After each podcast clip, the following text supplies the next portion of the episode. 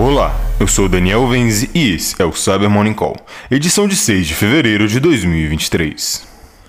Começamos o episódio de hoje com publicações da French Computer Emergency Response Team e da OVH Cloud que detalharam uma campanha ativa de um ransomware que está abusando de uma vulnerabilidade antiga que afeta servidores VMware ESXi.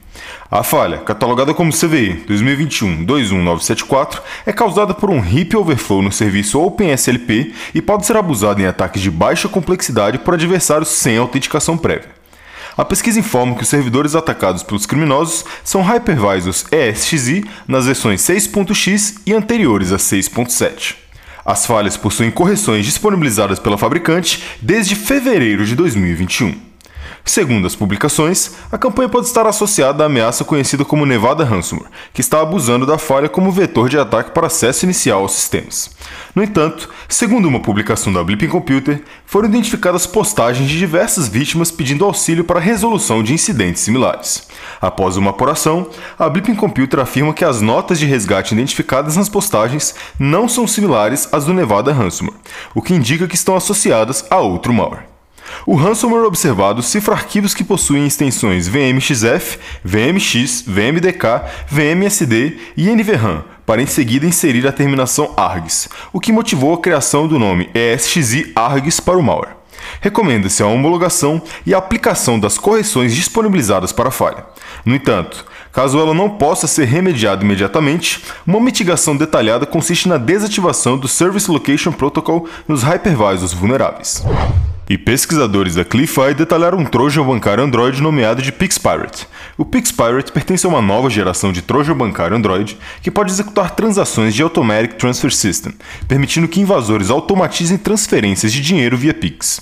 Segundo a publicação, o PixPirate opera principalmente pelo abuso dos serviços de acessibilidade do Android para ter a capacidade de interceptar credenciais bancárias válidas e realizar ataques ATS em vários bancos do Brasil por meio de pagamentos em Pix.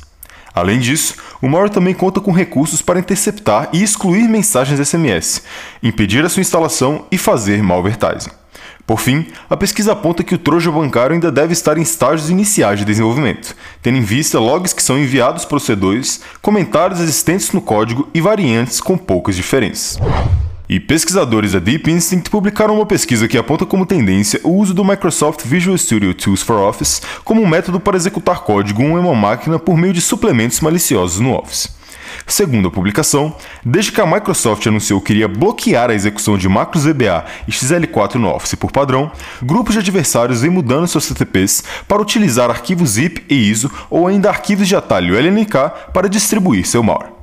No entanto, usar o VSTO introduz um vetor de ataque que permite criar malware baseado em .NET e incorporá-lo ao suplemento do Office.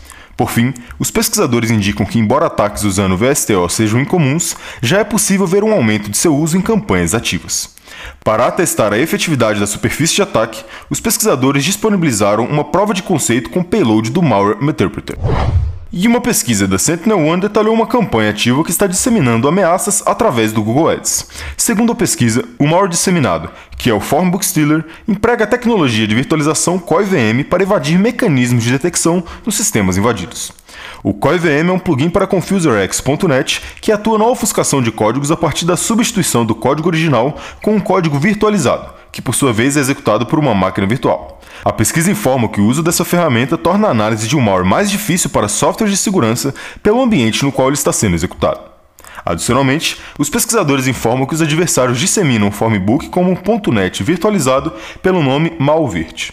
Por fim, a pesquisa nota que, apesar de ser uma ferramenta amplamente utilizada, o CoiVM é raramente observado em campanhas de malwares. E por fim, pesquisadores da Trend Micro detalharam uma campanha de um grupo iraniano nomeado Oil Rig contra instituições governamentais do Oriente Médio.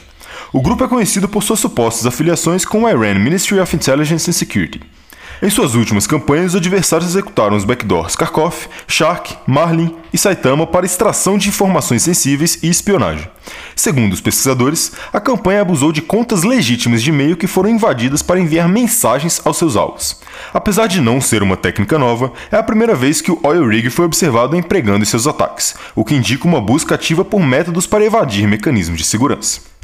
O processo de infecção do grupo se inicia a partir de um arquivo .NET que atua como um dropper para carregar quatro arquivos, dentre eles o payload principal para extração de arquivos específicos nos sistemas das vítimas. Além disso, foi observada uma DLL capaz de coletar credenciais de usuários de domínio e contas locais. E é isso por hoje. Obrigado por ouvirem o Cyber Morning Call e tenham um ótimo dia. Você ouviu o Cyber Morning Call, o podcast de cibersegurança da Tempest. Nos siga em seu tocador de podcast para ter acesso a um novo episódio a cada dia. E para saber mais sobre a Tempest, nos siga no Instagram, Twitter e LinkedIn ou acesse www.tempest.com.br.